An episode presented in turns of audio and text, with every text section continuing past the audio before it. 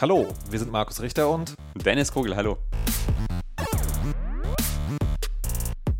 wir reden heute über diesen Podcast, Eine merkwürdige Preisverleihung das dazugehörige Kulturevent. und anderthalb Folgen lang auch über Spiele.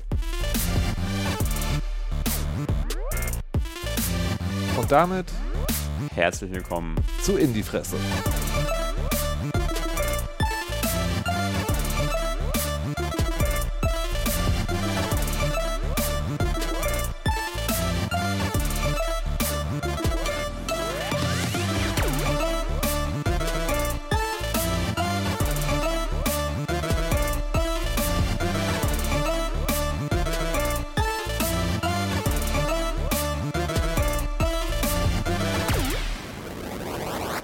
Hallo, hallo, hallo, herzlich willkommen bei In die Fresse, dem in Arbeit befindlichsten Spiele-Podcast der, der Welt? Was soll das heißen? Ich dachte, heute, heute ist Folge 1, alles ausproduziert. Ja, Millionen von äh, ja. Redakteuren und Autorinnen helfen uns dabei, das beste Produkt der Welt zu machen. Nein?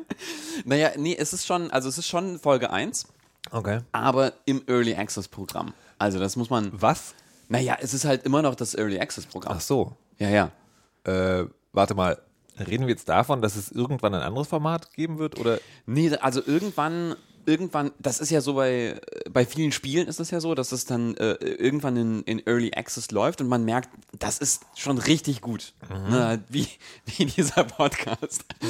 Und dann, und dann irgendwann, wenn die Leute, die das machen, das Gefühl haben, ja, da, da passt jetzt wirklich alles und das war jetzt nicht nur so ein Ausrutscher, dann drückt man auf den großen roten Knopf und sagt, okay, das ist jetzt, jetzt wirklich ganz offiziell, ist das jetzt quasi da und draußen. Und nicht mehr äh, äh, ein Early Access. was ist dann Produkt. Staffel 1? Staffel 1 ist dann quasi, das ist dann der Season Pass, der kommt nach dem Early Access. Das ist dann Staffel. Nee, nee, nee, die, die es schon gab, meine ich. Also die, ist es dann die Beta gewesen? Die, die es schon gab. Wie, wie meinst du? Na, das in die Fresse, das ist schon, es gab ja schon mal in die Fresse. Ah, nee, das würde ich, ähm, ja, das ist quasi wie so ein, wie so ein Reboot. Ne? Also quasi, d- das davor ist sowas wie das Dallas der 80er, ne? Serie, Serie. Und das ist jetzt, ne, das ist jetzt vielleicht schwierig, weil das neue Dallas ist, glaube ich, nicht so gut, dass das mal äh, gelaufen ist. Aber äh, so, so stelle ich mir das vor, dass man dann denkt, ja, das war quasi so die, die Ursuppe, aus der das dann irgendwie jetzt äh, neu wieder wieder äh, herauskriecht. Diese Bilder, die ich benutze, sind alle ganz schief und sehr unattraktiv. Das war so der perfekte Moment dafür. Oder? Ja, wir haben den Sound wieder. Wir, haben den, den Sound. Cigarette-Sound. Also ähm, man muss auch dazu sagen, also äh, von wegen Early Access, ich hoffe gerade, das funktioniert. Ne? Also in dem Opener gab es eine Zusammenfassung dessen, was hier passiert. Jetzt Ja. fangen wir einfach an zu reden, Ja. sagen Dinge, die schon sehr insiderig sind, Mhm. aber hoffen, dass ihr trotzdem dabei geblieben seid. Also dieser Sound war in der ersten Staffel, also in der, wa- was war es jetzt? Also die, die, der Urschleim, im Ja. in die Fresse Urschleim, war das der, das Trennungssignal für, jetzt laufen die Dinge gerade ein bisschen aus dem Ruder und wir haben in der letzten Folge gefragt, wer hat diesen Sound? Wir haben verschiedene Einsendungen bekommen. Ähm, letztlich die beste Version kam von der Spielekiste, einem äh, Spielepodcast, in dem ich zu Gast war gerade. Die haben mir dann sozusagen als, als Geschenk, Ah, ich war so schön. da und als Geschenk Aha. so, hier Markus, wir haben, voll gut. Äh, wir haben über Spielebewertungen übrigens geredet. Aha. Die Folge heißt 80% für alle. Aha. Ähm, genau. Und haben dann festgestellt, also weder der ursprüngliche Sound, den hatten wir sowieso nie benutzt, sondern davon immer nur den ersten Teil. Und der genügt also den Ansprüchen von 2019 nicht mehr. Und wir haben also jetzt nochmal gebastelt und einen Large Ambience Hall draufgelegt und arbeiten jetzt mit Multilayered äh, Explosions. Ja. Ich ziehe mir das gerade aus dem Ärmel. Ähm, anyways. Das klang sehr überzeugend. Nee, ich freue mich wirklich, dass der Sound da ist, weil äh, der hat mir echt viel bedeutet. äh, Damals und wie, wie auch jetzt. Der kommt äh, aus einem Spiel namens Cigarette. ja. gemacht von einem Entwickler namens Tim Rogers, der jetzt bei Kotaku Videos macht.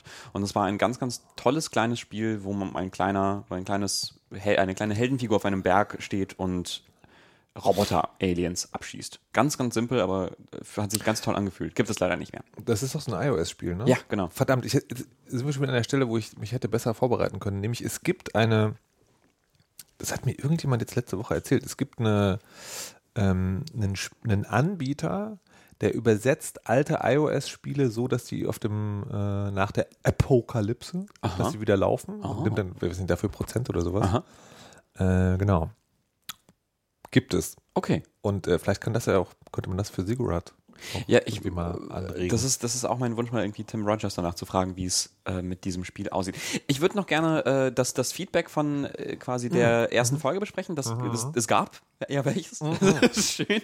also überraschend. Ja. Also für, für, also für, es gab Momente, die sich für mich angefühlt haben, wo ich dachte, ihr Verbrecher, also wir Verbrecher, also Dennis Kogel, du Verbrecher, Markus Richter, du Verbrecher, wie konntet ihr so lange warten? Mhm. Das ist also was so als Gefühl. rüber. ich ich habe mich wirklich sehr gefreut, dass viele so endlich wieder in die Fresse. Ja. Das fand ich sehr, sehr schön. Ja, total. Es gab auch ein, äh, eine Kritik, die Ja. mich erreicht hat, von einem Hörer, dessen, den ich nicht namentlich erwähnen möchte, der aber einen sehr täglichen Spiele-Podcast macht.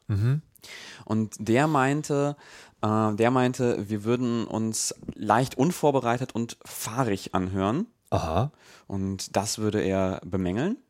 Und also, das kann ich aber, das kann ich aber auch nachvollziehen. Also, ne, ich hatte jetzt bei der letzten Folge auch sehr viel Spaß, aber sie, sie entstand auch relativ unvorbereitet und Ja. spontan und quasi am Ende einer ziemlich langen Woche, also zumindest Ja. für mich. Ich war danach äh, da wirklich ein kleines bisschen platt. Äh, und hoffe, dass, also jetzt zeichnen wir auf, die Sonne scheint, es ist halb elf, elf, Montagmorgen. Montagmorgens. Es gab Kaffee. Es gab Kaffee, köstlichen Kaffee und ich glaube, das ist jetzt, also vielleicht dann, Das andere Extrem. vielleicht das andere Völlig überbordend. über überenergetisch. Genau, wir haben das jetzt auch alles durchgeskriptet, lesen quasi Ja, den Text ab. ähm, Awesome. ja, nee, genau, also äh, kann ich, kann ich nachvollziehen und äh, ich hoffe, dass das, das hört sich dann ein bisschen jetzt in den kommenden Folgen noch ein bisschen, bisschen professioneller an so. Also ich bin, ich bin tatsächlich mir auch nicht, nicht ganz darüber im Klaren, wo diese Schranke ist, weil ich, ich habe das Gefühl, dass für manche Menschen, die in die Fresse mochten, das sozusagen nicht unfassbar krass ausproduzierte, auch, also dieses Persönliche letztendlich, dieses beim Gericht, also auch Teil des Reizes ist. Und naja, na mal sehen. Also wir, eine Early Access. Wie heißt Na es? eben, na eben, Es das ist geht alles- noch. genau.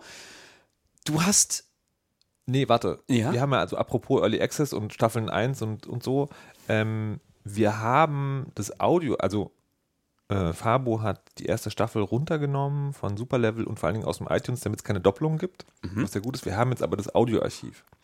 Also wir haben alle, alle Folgen, die es jemals gab und haben dann so überlegt, was machen wir jetzt irgendwie? Soll, soll man die in den Feed reinwerfen? Hm. am Stück oder zwischendurch immer mal wieder? Oder soll man einen Extra-Feed machen, wo die einfach liegen? Aber auch eine Möglichkeit wäre, die einfach ins Internet-Archive hochzuladen. Dann gäbe es halt so eine Internet-Archive-Webseite, Webseite ist so ganz typischer Open-Source-Charme. ja, also, also quasi, wir haben die alten Folgen be- bekommen, die eine ganze Weile lang irgendwie ver verloren waren. Ich, also, Ja. ich weiß nicht, wo man sie The Lost Archive. The Lost Archive, genau. Und äh, haben die jetzt und würden sie auch irgendwie gerne zugänglich machen. Ich, also ich persönlich fände es eigentlich ganz schön, wenn man sie so kuratiert in den, in den Feed, also in den, diesen Hauptfeed reinwerfen würde, so gelegentlich, ne, weil wir machen ja im Moment ähm, eine Folge im Monat.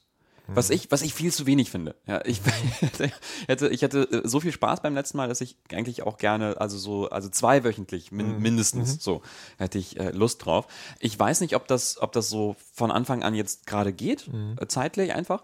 Äh, aber ich fände quasi, um das zu überbrücken, fände ich es vielleicht ganz interessant, dann wirklich äh, zwischen den, also zwischen den Folgen, zwischen den neuen Folgen, mal so eine alte Folge kuratiert reinzuwerfen. Aber dann mit so einer Anmoderation? Ja, ja, vielleicht mit so einer, so einer Anmoderation zu sagen, hier, da, da, äh, diese Folge ist interessant, weil da sprechen wir das erste Mal über Sigurat. Sigurat oder da sprechen wir das, da, da erscheinen zum ersten Mal Walking-Simulatoren oder sowas und guckt. Gott, so lange ist es. Ja, total, ne? Dear Esther und so. Ja, Ja. ja, krass. Ja, genau. Also könnt ihr, lange Rede, kurzer Sinn, was haltet ihr davon? Ja. Schreibt es in die Kommentarinnen. Ähm, apropos Kommentare. Ja. Äh, ich habe ein bisschen geguckt, was andere Podcasts gerade so machen. Aha. Es gibt bei äh, Last Game Standing Mhm. dieses Prinzip, was Superlevel dann auch irgendwann hatte, nämlich da ist ein Forum hinten dran. Also es gibt quasi Mhm, nicht Kommentare unter den Artikeln, sondern es gibt da hinten dran ein Forum. Ich weiß gar nicht, ob das für uns interessant ist, Ja. Weil man dazu ja schon eine kommentierwillige Community Mhm. braucht. Ja. Ich bin, mir, ich bin mir da auch noch nicht sicher. Also viele Leute machen ja, machen ja Discord-Server und sind damit sehr, sehr happy. Ich finde das prinzipiell auch cool, wenn man darüber nicht, keine Ahnung, Terrorattacken organisiert oder Generell Trollarmeen. Ist, ist ziemlich viel Zeug cool, wenn man darüber keine Terrorattacken organisiert. ja, das stimmt. Das, das stimmt. Ja, bei, bei Discord schreckt mich ein bisschen ab, dass es halt für mich noch ein Interface wäre quasi. Ja, und Ich bin, ich bin bis jetzt noch nicht bei Discord. Ich bin der alte Ah, Mann, okay. der noch, noch Ja. nirgendwo bei Discord ist. Ja, ist super, wenn du Interviews mit so, äh, mit so, so Internet, Internet-Streamer-Menschen und so weiter und so fort, die haben dann irgendwie alle ihre eigenen Discords und so weiter und so fort. Naja, äh, da, da, ich finde es da immer nur problematisch, also was heißt problematisch, Ne, ich finde es einfach nur schwierig, da mitzukommen, weil das ist halt irgendwie wie so, eine, wie so ein großer, großer Chat mit ganz, ganz Ja. vielen Chaträumen und mich überfordert das immer tendenziell, weil ich dann nicht aktiv da bin oder, oder wenn ich aktiv bin, dann, dann, keine Ahnung, dann lenkt mich das ab von allem anderen Ja. und dann mache ich einfach nichts anderes. Nee, ich sag mal, wir, Schwierig. wir dealen, also Stand heute, Discord ist auch schon mal abgewählt. Wow. Okay. Oder? Nee, ich meine, du, du sagst im Prinzip ja, aber es überfordert Na, mich. Ich sage, ich habe eh keinen Bock drauf. Ja. Ja. Hört sich jetzt nicht so an, als wäre es die erste Wahl. Ja, das stimmt. ich mag nur die Idee. Ich, ich lese nur, ich lese nur sozusagen. ja, dem, ich mag nur die Idee theoretisch. Ja, the- theoretisch, theoretisch. Ja. Naja, hm, okay. Also, also erstmal in die Kommentare. Und dann gucken wir weiter. Äh, genau, und dann noch zur letzten Folge. Du hattest Baba is You vorgestellt. Das war für mich dann der Tropfen, der das fast zum Überlaufen gebracht hat. Und dann habe ich mir auch geholt. Ist gut, ne? Es ist, äh, es ist total faszinierend. Interessanterweise, ich werde ab und zu gefragt, ähm, wie verändert es dein, dein Spielen, dass du Dinge rezensierst? Mhm. Und ich glaube, ich wäre bei Baba Is You als Rezension sehr ungeduldig gewesen. Also Ja. hätte ich mir zumindest vorstellen können, weil das so ein Ding ist, wenn du das unter Zeitdruck spielen musst. Ne? Als, Mhm. Also als etwas, das du erledigen musst, ist, glaube ich, sehr, sehr schwierig. Und das ist das erste Mal, dass ich ein Rätselspiel spiele, wo ich einen Puzzle habe und denke so, nein, du guckst die Lösung nicht nach, sondern du legst das Ding weg und dann guckst du morgen nochmal drauf. Und Mhm. dann so. Und es hat, bis jetzt funktioniert das noch sehr gut. Ich bin jetzt wieder gerade an einem Level, wo ich so denke, was? was? Das gibt gar nicht. Ähm, also falls ihr die erste Folge nicht gehört habt, aber also die nullte Folge nicht gehört habt, aber diese Baba ist ein Puzzlespiel, wo es darum geht, dass man Dinge hin und her schieben kann und diese Dinge aber auch benannt werden in Textblöcken, die man auch hin und her schieben kann. Deswegen heißt es Baba is You. Das sind also drei Blöcke, Baba is You. Und wenn man das You wegschiebt, dann ist das, hat man das Level verloren quasi. Man kann immer rückgängig machen. Genau, also sehr geiles Spiel. Dennis hat, glaube ich, jetzt mal irgendwas gesagt in Richtung kauft es. Ja, auf jeden Fall. Nee, es ist su- super spannend, weil es ein, ja, ein, ein, ein Spiel ist über Regeln, die man verändert. Ein Spiel, eigentlich auch ein Spiel übers Programmieren, sozusagen. Ja. Äh, aber präsentiert in einer Form, die gar nicht danach wirkt. Also die gar nicht nach, nach Lehr, Lehrauftrag, äh, Belehrung und so weiter und so fort wirkt. Äh, also äh, wirklich sehr, sehr spannend und auch sehr, sehr knifflig. Spielt Baba is You. Ja, es definitiv. ist sehr gut. In diesem Jahr haben sich die Veranstalter gedacht, Leute, wir brauchen mal jemanden, der wirklich Ahnung hat. Und voilà, sie haben es wieder nicht geschafft. Sorry. Weißt du, was es war? Äh, Ina Müller auf Ina dem Müller. Äh, deutschen Computerspielpreis, auf dem deutschen Computerpreis, Entschuldigung, äh, in Berlin 2019 Ja. verliehen. War, war gut. krasse Aktion. Also ich bin, äh, also wir, wir müssen jetzt drüber reden, weil da alle drüber reden und das ja auch für kleinere Spielentwickler, die ja halt auch da ausgezeichnet wurden, ähm, so, eine, so ein Ding ist, was eine große Bedeutung hat. Und diese, also und diese Moderation war halt, ich weiß gar nicht, ob dieser Podcast jetzt auch von Leuten gehört wird, die gar nichts, die gar nicht so tief drin sind, dass sie vielleicht noch gar nichts drüber gehört haben. Aber also alle, die was damit zu tun haben, regen sich seitdem drüber auf. Ja. Es ist ja, also, es ist ja immer, so, oder nein, es ist fast immer so beim Deutschen Computerspielepreis, dass, äh, dass Leute damit nicht, nicht besonders happy sind, also mit der Veranstaltung an sich, mit den Preisgeldern, die eigentlich im, im Zentrum tatsächlich stehen. Es geht darum, dass man verschiedene EntwicklerInnen austauscht und ihnen große Checks überreicht, über Zehntausende Euro für ihre Spiele, damit vor allem kleine Entwickler daran weiterarbeiten Jetzt- können. Also quasi eine Jetzt, Förderung. jetzt ist gerade sagen, also Verschwörungstheoretiker, die Ja. zuhören, Ja. haben jetzt den Beweis dafür, dass doch alles von Ex-Menschen regelt. Du hast nämlich Ah, gerade, okay. es geht darum, dass man SpieleentwicklerInnen austauscht, austauscht. hast du gesagt. Oh, oh, oh, oh, oh, oh. Äh, auszeichnet. naja, und äh, genau, und die Gala selbst, also ich war was, zwei, dreimal da. Äh, Gala selbst, also so äh, oszilliert immer zwischen sehr egal und leicht peinlich. Vor allem, weil die Moderatoren, die dann immer diese Gala moderieren, also oft ist es äh, Barbara Schöneberger. War es die letzten Jahre. Die letzten Jahre. Also es ist immer so ein bisschen, also alle kokettieren dann immer auf, die, auf, diesem, auf dieser Preisverleihung, dass sie keine Ahnung haben von Spielen oder dass sie irgendwann mal Spiele gespielt haben Ja. oder dass sie Kinder haben, die gerne Fortnite und Mario Kart spielen und das ist so, ja, das ist doch egal, jetzt, jetzt, jetzt gib doch einfach einen Preis und sag, dass, dass, da, dass da jemand ein, ein tolles Spiel gemacht hat und so. Jetzt, jetzt lass das doch, hör auf, über dich selbst zu reden. Du, das ist doch völlig egal. Und das war dieses Jahr besonders Naja. schlimm. Ähm, ich habe es jetzt noch nicht, nicht noch extra als O-Ton mitgebracht. Ähm, die PolitikerInnen, die da waren, die haben echt super viel über sich selbst geredet. Also, das, Mehr noch als sonst. also ich, ich glaube, ein großes Missverständnis ist, dass viele Leute denken, der Deutsche Computerspielepreis sei für ComputerspielerInnen. Das ist falsch. Das ist ja eine Präsentationsaufgabe gegenüber der Gesellschaft. Ähm, dass da trotzdem nur ComputerspielerInnen zugucken, ist was anderes. Aber er ist nicht dafür gemacht eigentlich. Ähm, aber dieses Mal, also die Art und Weise, also A, dass PolitikerInnen vor allen Dingen über sich selbst geredet haben oder ihre Probleme oder die anderen PolitikerInnen, die da waren und die so, die so, und das war so passiv-aggressiv, wie die sich gegenseitig behagt haben. Ja. Und zwar über, das ist ein wohlwollender Scherz, wirklich hinzu, du sitzt an so einem Familiendinner Ne, und es nimmt diese Atmosphäre wird so unfassbar ekelhaft, weil die Leute sich gegenseitig so, also sehr versteckt und mit einem höflichen Tonfall, aber sich so, also unfassbar krass vors Bein treten, dass die ganze Zeit, oh, wann kommt der Nachtisch? Das ist echt, boah, Onkel Hildegard, nein, nicht wieder die alte Nacht. Ah, das ist, das war echt unangenehm. Die Moderatorin war auch unfassbar unangenehm, weil sie, ähm, weil sie vor allen Dingen alles sozusagen von oben herab betrachtet hat und ja, hier Junge, äh, dass du jetzt mit dem Scheiß Geld verdienst, hätte deine Mutter das gedacht. Es gab eine Szene, da hat die so, oder andersrum, sie war trotzdem sehr gut gebrieft, das fand ich krass. Also sie, Aha. hat, sie wusste Dinge, sie hat irgendwie so einen Halbsatzkommentar über Uploadfilter gemacht, sie hat, äh, sie wusste sehr genau, was Hellblade ist, also die Darstellerin von Senior als Hellblade ähm, war da und da wusste sie auch Bescheid. Sie hat sich dann wiederum auf was konzentriert, wo sie dachte, also die Schauspielerin hat schon mehr gemacht, als zu schreien. Weil das ist das, worauf sie sie angesprochen hat. Du hast ja so laut geschrien, krass, mach nochmal. Ähm, aber sie wusste, wer das ist und sie fand es auch eindrucksvoll und so. Das heißt, sie war also entweder sehr gut gebrieft oder hat sich wirklich eingearbeitet, aber trotzdem war es ähm, ja so herablassend, was alles gemacht wurde. Aha. Die Amaze, über die wir auch noch gleich sprechen werden, wurde ausgezeichnet. Thorsten Wiedemann, der Festivalchef, war da und hat dann, der hat ja so ganz viel Sendungsbewusstsein. Und dann hat sie gesagt, ja, du bist nicht so wie die anderen Gamer, du kannst mal durchlabern, die haben ja nichts zu sagen, sinngemäß äh, wiederholt. Und das war alles so ein bisschen, warum, warum ist das kein roter Teppich für die Leute, die da ausgezeichnet werden? Sondern warum muss man sich sowohl dem Thema als auch dem, den, den PreisträgerInnen auf diese herablassende Art und Weise nähern?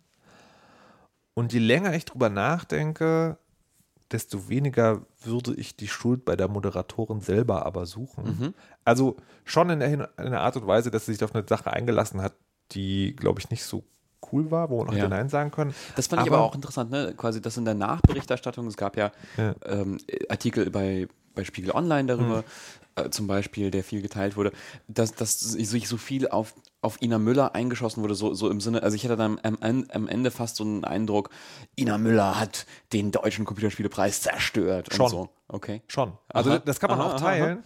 Ähm, und also in, in, sie ist in dem Sinne schon auch verantwortlich. Ja. Aber in der, in, dahinter in der Ebene ist der, ist der Umstand, ähm, dass man sie gebucht hat. Mhm. Ein systemisches Problem.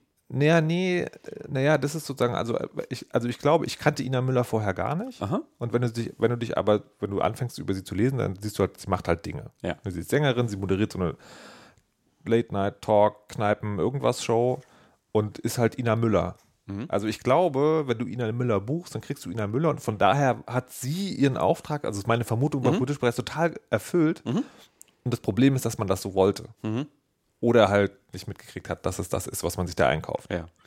Und das hat natürlich dann krasse Effekte. Ich habe zum Beispiel danach den äh, Olaf Zimmermann interviewt. Olaf Zimmermann ist der Geschäftsführer des Deutschen Kulturrats, was so eine, ich weiß gar nicht, wie man das sagen kann, so Lobby, Lobbyorganisation der Kulturschaffenden ist oder so. Und da dachte ich, naja, ähm, fragst du ihn mal zur Moderation. Hatte, hatte mich dann mehr oder weniger darauf vorbereitet, du kriegst halt so, so einen O-Ton, die so sagt, naja, ne, war ja schon irgendwie ganz okay, aber hm, gucken wir mal. Die Moderation, ich fand sie ganz entsetzlich. Das werde ich auch also den Ausrichtern zumindest als freundlichen Tipp äh, mitgeben. Ich finde, dass ein Kulturpreis und der Computerspielepreis ist ein Kulturpreis, der auf dem Weg zu den wichtigen großen Kulturpreisen ist, ähm, auch bei der Frage der Präsentation kulturpreismäßig sein sollte. Und deswegen, äh, da ja, muss ich das ganz klar sagen, ich war nicht begeistert von der Moderation. Das war mir zu oft zu weit unten und die Witze waren zu schal, als dass sie einem Kulturpreis angemessen wären. Und das fand ich dann also eine schon krass deutliche Ansage. Entsetzlich. Ja, das ist schon krass, Krass. oder? Wow. Ja. Und das war und, das war auch so. Ich habe im Nachhinein niemanden getroffen, der es irgendwie gut fand, Ja. außer Aha. Philipp Stollenmeier. Aha. Philipp Der, Stollenmeier, Kami-Box, iOS-Entwickler? ähm, der Ja. iOS-Entwickler, der irgendwie pro Jahr gefühlt 1000 Spiele veröffentlicht Aha. und dieses Jahr endlich mal ausgezeichnet wurde. ja. Ich beobachte den schon sehr lange und der macht echt sehr viel, sehr cooles Zeug. Und ich habe den auf der Amaze, über die wir gleich noch sprechen werden, Mhm. getroffen und haben ihn gefragt, wie fandst du es denn eigentlich? Weil er war ja auf der Bühne. Mhm. Ja, aber der fand es gar nicht so schlimm. ah, okay. Dabei, dabei war er doch der, der irgendwie gefragt wurde, ob er äh, auf der Toilette irgendwie beim Kacken codet oder so. Irgendwie so, so super, Ja, aber- super platt. Und Aber, aber das, das, was ich total interessant finde, ist, ne, wo ich auch wieder denke, sozusagen, Ina Müller macht, macht ihren Job, aber den macht sie gut. Aha. Das Ding ist, die Spiele sind ja dafür gemacht. Das hat er auch gesagt. Er hat gesagt, natürlich, also ich programmiere Smartphone-Spiele mit dem festen Gedanken daran, dass sie auf dem Klo gespielt werden. Und sie- ihn dann zu fragen, entwickelst du die Spiele auch auf dem Klo? Naja, so. Aber er fand es halt sozusagen nicht schlimm. Und er war ja tatsächlich, finde ich, auch einer von zwei Leuten, die ihr das Wasser reichen konnten. Das andere war so ein E-Sportler, der ge- irgendwann gesagt hat, "Na, ich habe ja mein Medientraining, ich weiß nicht, wie ich hiermit umgehen muss, ich fand. Ähm, genau, aber das heißt, man, man konnte das auch anders lesen. Aber ich habe vom, vom Publikum da vor Ort, habe ich direkt danach niemanden gehört, der es irgendwie Mhm. geil fand. Wollen wir noch über die Preise selber reden? Ja, ich wollte noch fragen, ob die, ob die Spiele, also weil, weil es ging so viel um, um Ina Müller, um Kleider, äh, waren denn die Spiele, die ausgezeichnet wurden, war, war da was dabei, was Gutes? Trüberbrook. Ein beschauliches Dörfchen. Wirkt etwas heruntergekommen. Ich muss zugeben, Beverly, ich habe mich jetzt schon in dieses Örtchen verliebt. Naja, war da was dabei, was gut war? Ehrlich gesagt, I don't know. Aha. Also, weil die Sachen, die ausgezeichnet wurden, die waren halt so okayisch. Mhm. Und also, was ich zum Beispiel ganz interessant fand, ist, ähm, weil ich Philipp Stollenmeier vorhin erwähnt habe, der, da ist Seesaw ausgezeichnet worden. Mhm. Das finde ich ist nicht eins seiner besten Spiele. Ich finde trotzdem, dass er total verdient den Deutschen Computerspielepreis bekommen hat, weil er einfach so viel krasses Zeug macht. Das zeigt halt eher, es bräuchte so einen Preis für Spieleentwickler des Jahres. Also gibt es ja auch, aber halt nicht in dieser, nicht in der Gala. Ähm, genau, und äh, was wir gerade gehört haben, Trüberbrook, ähm, Das ist übrigens eine gute Preiskategorie, wenn man sagt, wir zeichnen aus äh, quasi äh, äh, die Entwicklerin des Jahres Mhm. und dann, und dann äh, kann man quasi, dann reichen halt alle, äh, also dann nominieren Leute einfach ganz, ganz viele verschiedene Menschen. Mhm. Und dann ähm, quasi sagt man, was, was die gemacht haben. Das kann ja total unterschiedlich sein. Ne? Das kann ja so ein, so ein, so ein Stollenmeier dabei sein, der einfach äh, viel äh, Output hat und viele Sachen macht. Oder vielleicht, keine Ahnung, vielleicht gibt es bei Ubisoft diesen einen Musikmenschen, Ja. der mit einem cleveren Kokosnuss-Dingsbums irgendwas total Ja. Tolles Ja, gelöst hat. Und dann äh, ja, wird halt dieser Mensch ausgezeichnet für, weil der ein tolles Tool programmiert hat oder weil der einfach, keine Ahnung, bessere Arbeitsbedingungen geschafft hat in einer kleinen Firma. Irgendwie sowas. Ja. ja total schön. genau, ähm, Trüberbrook, Ja. ähm, Adventure. Mhm. Klasse Adventure hat den deutschen Computerspielepreis, also ist das beste deutsche Spiel jetzt. Ähm, und hat auch noch den Preis für die beste Inszenierung gewonnen. Hast du das Aha. gespielt? Nee, habe ich nicht. Das ist, also, das hat sehr viel Au- Aufmerksamkeit bekommen, medial aus medial und von äh, SpielerInnen aus zwei Gründen. Das hatte eine Kickstarter-Kampagne, die sagt, hier so klassisches Adventure, aber Deutschland 60er Jahre, wir machen und wir, wir entwickeln das Genre weiter, wird voll cool. Und andererseits Bild- und Tonfabrik, das ist die Firma, die auch Böhmermann produziert. So, ne? Also hast du alles drin, warum das irgendwie geil werden wollte. Und das Spiel selber ist aber so künstlerisch hat die Jury oder hatte ich den Eindruck im Nachhinein, war das vor allen Dingen deswegen interessant für die Jury, weil die die Kulissen von Hand gebaut haben. Die haben halt so ein kleines Knetmännchen-Dorf, ne, nicht Knetmännchen, sondern die haben so richtig, richtig Filmkulissen halt gebaut und dann digitalisiert. Und dann ist das Gameplay aber eher so behäbig. Ach, an die alte Seilbahn will ich gar nicht denken. Und dieser wackelnde Tisch ist einfach unerträglich. Er macht mich noch wahnsinnig. Du hast halt so typische Point-and-Click-Adventure-Rätsel. Also da sitzt der alte Opa, der hat eine Schlüssel zur Seilbahn, da ist dein Wackeltisch, aber bevor der Wackeltisch, da musst du irgendwie zwei Bierdeckel besorgen, die klemmst du drunter, wackelt der Tisch nicht mehr, dann musst du noch den Fisch für seine Katze und dann kriegst du einen Schlüssel zur Seilbahn äh, und so weiter und so fort. Und dazu wurde das Interface so ein bisschen verbessert. Also du musst nicht mehr alle Gegenstände durch, durcheinander ausprobieren. Du musst nicht gucken, irgendwie passt die Katze in die Ritterrüstung oder ist es doch eher die Bockwurst. Ähm, sondern wenn du alle Gegenstände für eine Szene hast, wird dir das angezeigt. Mehr oder weniger. Ähm, aber das und die Geschichte selber sind auch total, also nicht belanglos, aber so Christian Schiffer, wir sollten das zur Tradition machen, immer eine Christian Ja. Schiffer-Rezension, äh, hat gesagt, das sei nett und das, das ist das, also nur mit allem, was das positiv und negativ bedeutet, hat er Mhm. gesagt, sei es nett und das stimmt halt. Das ist halt, das sieht total süß aus. Dieser verrückte Wissenschaftler ist auch irgendwie ganz okay, Mhm. aber dann hast du das Spiel gespielt und denkst so, wenn ich es nicht gespielt hätte, hätte ich auch nichts. Nicht Ja. doll was verpasst. Ja. Und die Geschichte hat, hat halt nichts, was irgendwie reinzieht oder emotional berührt oder Mhm. mehr als ein Schmunzler kommt auch nicht raus und das hat halt beste Inszenierung gewonnen. Ja, die beste Inszenierung, das kann ich übrigens also verstehen. Ich habe mit, dann mit äh, Entwicklerfreunden drüber gesprochen, die gesagt haben, also sie seien auch schon sehr beeindruckt gewesen von, ähm, ja, also quasi von der Idee, also zum einen von Hand diese Kulissen zu bauen, so alleine von, von der, quasi von der Idee, wie man ein Spiel produziert. Und dann, und dann äh, quasi nochmal wurden ja diese, diese Kulissen und wurden die Figuren ja nochmal eingescannt mit ähm, Fotogrammetrie, wird die Technik genannt, damit sie sich äh, quasi digital in diesen Kulissen bewegen können. Und das ist schon durchaus, durchaus clever und auch sehr schön, wie das dann Aber das- wirkt, aber das- sagen Entwickler. Aber das ist halt nicht Inszenierung. Eine Inszenierung ist für Ja. mich schon sozusagen, also ich habe auch, äh, ich, ich glaube, es war Johannes Christmann von Maschinenmensch Mhm. getroffen, also, ja, irgendjemand muss mir erklären, was Inszenierung überhaupt sein soll. Als, als, äh, Okay, ja. oder, oder er hat das über Game Design gesagt. Es gibt auch einen Aha. Preis für Game Design. Ja. So, egal. Aber für mich ist Inszenierung halt das Gesamtbild, was es überträgt auf den Spielenden. Und da leistet Mhm. halt nicht, es macht halt, also, wenn man es ausgezeichnet hätte für den besten Kulissenbau oder, oder, die- oder Ja. die beste, ich weiß nicht, wie man, Game Engine stimmt ja auch nicht, sozusagen. Das ja. Mhm. Aber eine Inszenierung ist für mich das Komplettpaket. Mhm. Das, ist, das, ist, das ist so, wie wenn du ins Theater gehst und dann ist da halt irgendwie eine unfassbar gute Kulisse, aber die Schauspieler sind halt echt so ein bisschen unmotiviert Mhm. und die Geschichte des Stücks ist auch eher so bla, da wird es auch nicht die beste Inszenierung vergeben. Da wird es halt den besten Kulissenbau vielleicht vergeben. Ja. Und deswegen fand ich das irgendwie nicht. Und auch, auch dass es halt das beste deutsche Spiel ist, fand ich dann zweischneidig, weil ich finde es nicht überragend. Das ist halt nicht so dieses Ding, wo wir über Jahre noch reden werden. Ähm, aber vielleicht ist es wirklich das beste deutsche Spiel. Des Jahres. Ja. Ja. Also vielleicht ist der Jahrgang halt. Der Jahrgang ein bisschen schwach gewesen. Also- Ja, ja. Und äh, was ich ganz spannend fand, ist, dass das, ne, man, äh, deutsche Computerspielpresse man immer so, naja, weil die deutsche Szene, ne, also die deutsche Branche, wo steht sie denn gerade? Und da habe ich äh, zwei O-Töne irgendwie, die, die das schön gegeneinander stellen. Das eine ist äh, Benedikt Grindel, der ist bei Ubisoft Manager und der sagt, also dem deutschen Computerspiel fehlt was. wir können einfach international nicht mithalten. Und ich meine jetzt ganz toll, ja, DCP, da sieht man natürlich auch, was uns noch fehlt. Ja. Da fehlt uns internationale Qualität im AAA-Bereich. Da fehlen uns Spiele, die wirklich auf der Ebene mitspielen. Die haben wir ab und zu mal und das fehlt einfach. Ja, so, ne, der sagt halt, also es gibt so, nur dieses kleine Ding, wir brauchen halt mehr. Der, in dem Vortrag ging es um Gamesförderung. Also diesen, wir brauchen mehr Millionen auch für die großen Firmen und so. Aber trotzdem ist das schon was, ähm, was man auch sagen kann, es stimmt schon. Es gibt, also wenn es deutsche Spiele gibt, sind die sehr selten international erfolgreich. Und selbst wenn sie das in diesem Indie-Bereich sind, sind sie das in der Nische. ja. Also du hast halt nicht, keine Ahnung, so ein Baba is You, ne? Worüber jetzt wirklich jeder redet. Also auch die, die nicht das spielen. Oder halt einen Sekiro.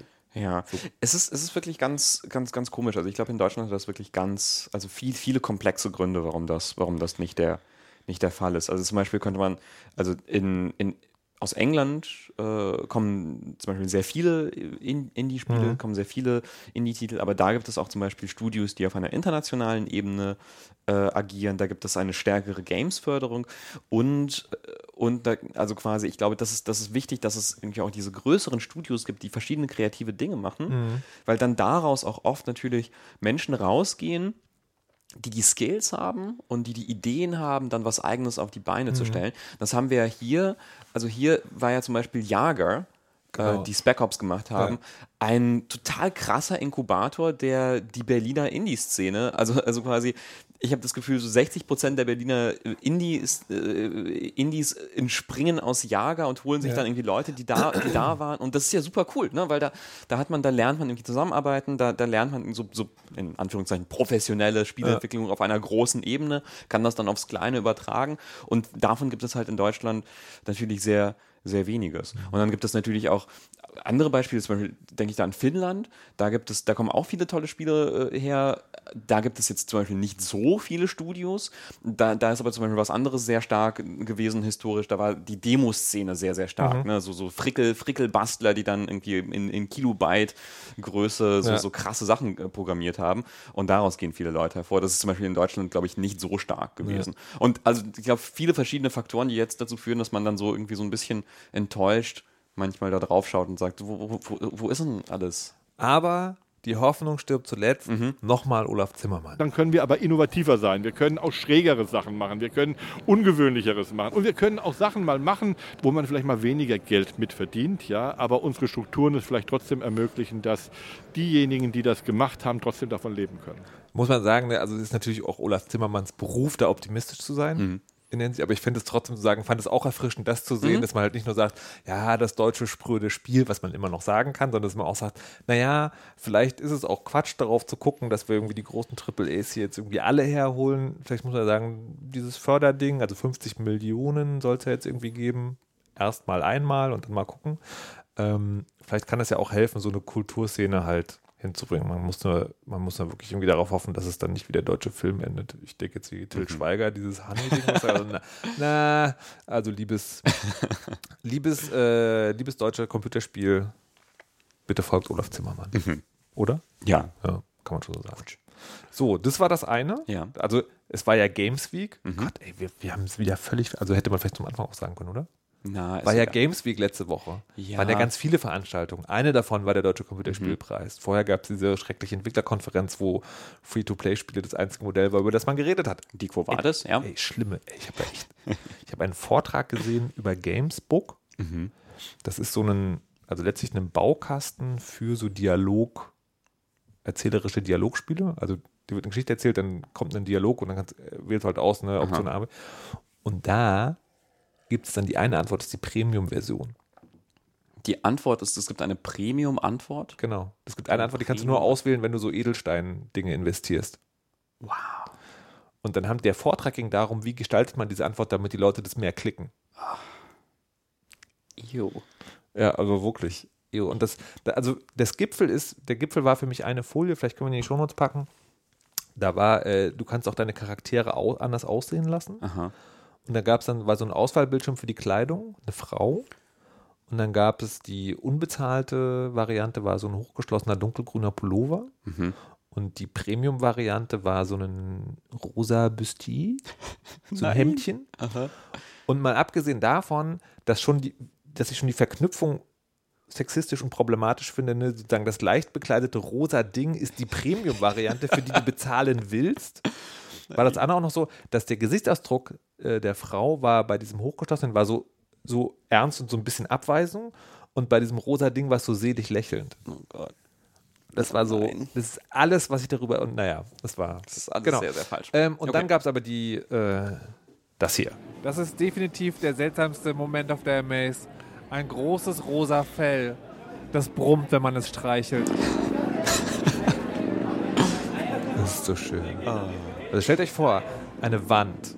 Eine Wand in einem ehemaligen sozialistisch-futuristischen Sporthallen-Ding, die von einem großen rosa Fell bespannt ist.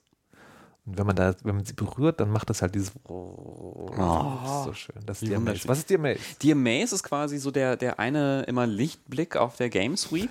Ja. wo man dann denkt, okay, überall Business, peinliche Preisverleihungen und dann hier diese eine Bastion der, der, der, der Kunst und des Wohlfühlens, wo man jedes Jahr zusammenkommt und wo ganz, ganz viele EntwicklerInnen aus der ganzen Welt anreisen, um über Spiele zu sprechen. Um, und zwar über Spiele im Sinne von als, als Kunstform, als Medienform, als woran sie gerade arbeiten, äh, wie man das besser macht und so weiter Ja. und so fort. Also wirklich Playful so, Media ist das jetzt, ne? Das, das Stichwort irgendwie. Stimmt. Genau. Ja, ja, ja.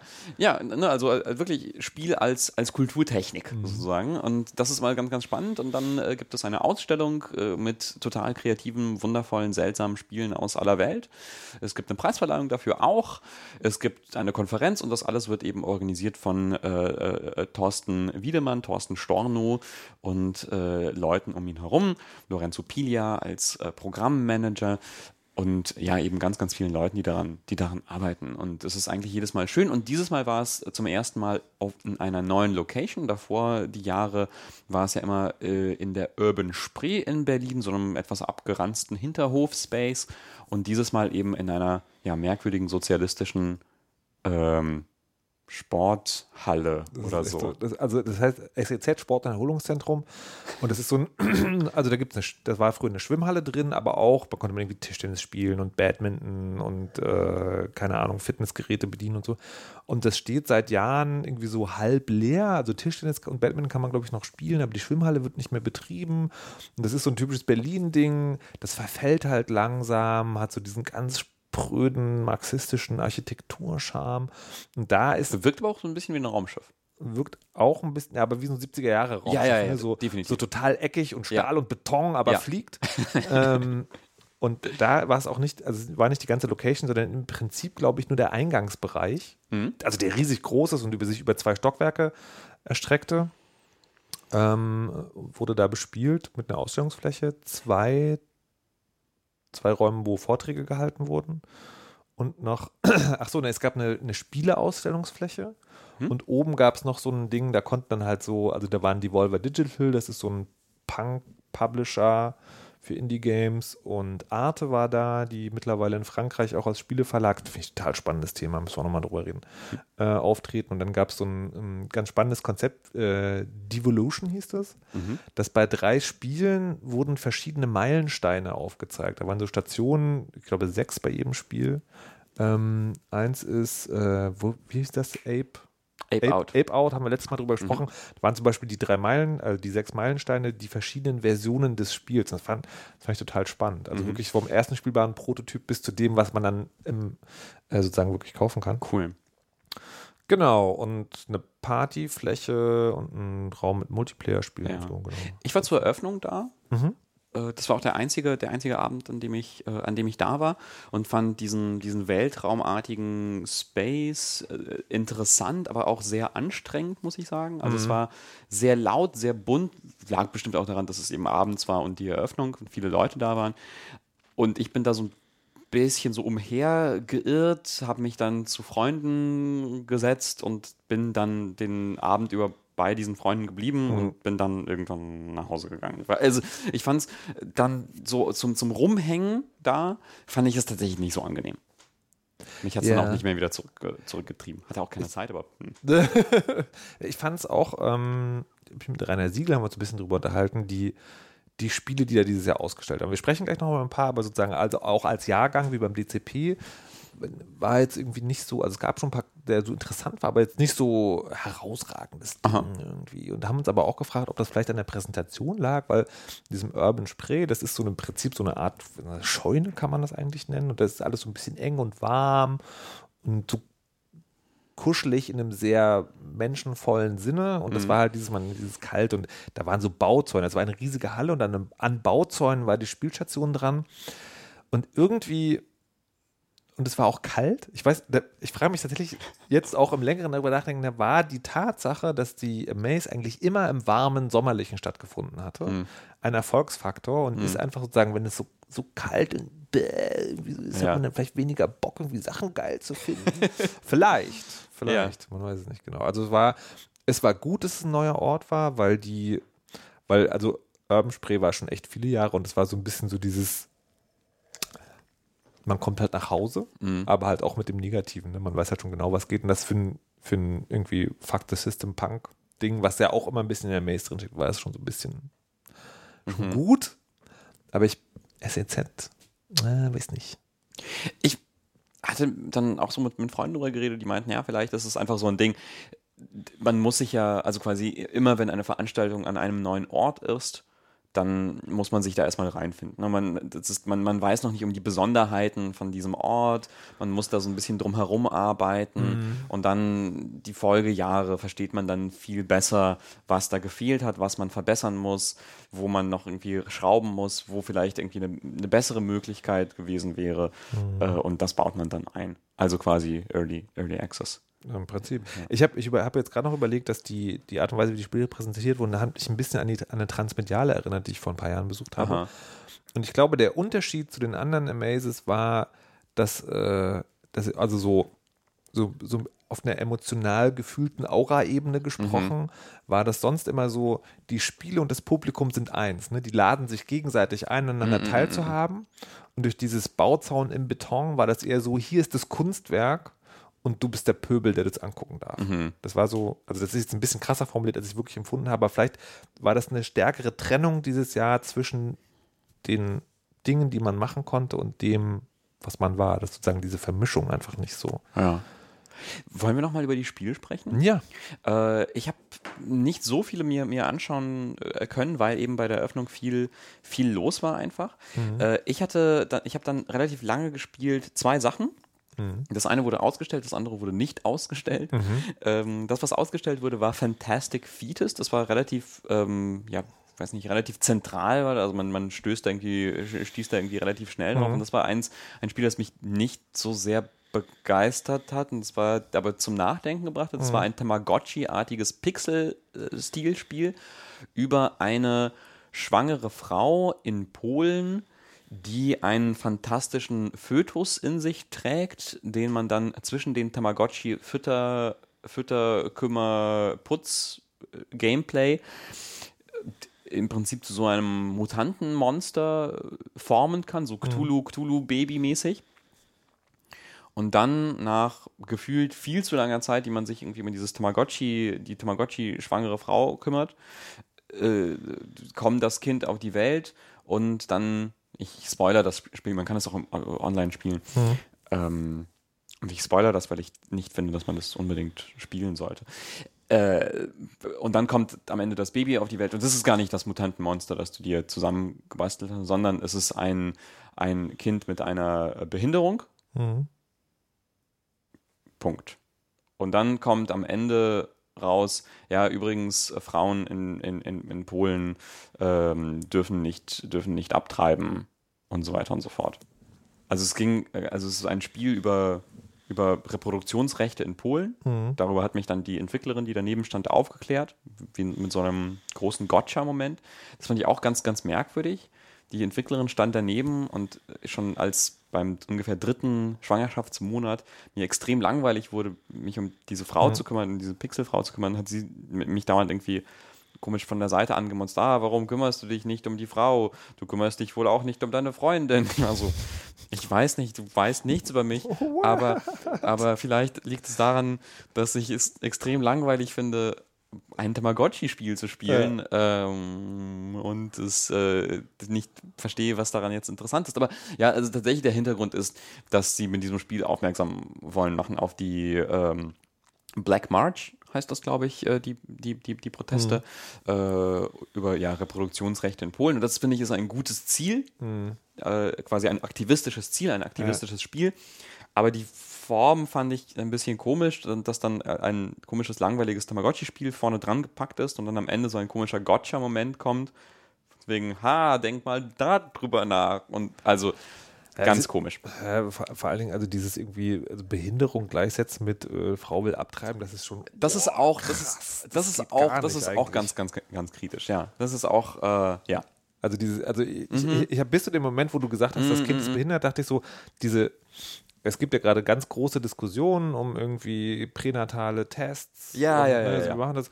Und das ist ganz spannend, also zu sehen, also das, also das dann am Ende, das ist nur eine Allegorie, das Kind entwickelt sich gefühlt zu einem unbekannten Monster und dann kommt halt was ganz anderes Ja. raus. Aber dann zu sagen, das hat eine Behinderung und eigentlich hätte die Frau das abtreiben wollen, Alter, Ja, nee, ja, auf ja, gar ja. keinen Fall. Das, das geht nicht. Boah, Ja. das ist ja übel. I, pfui.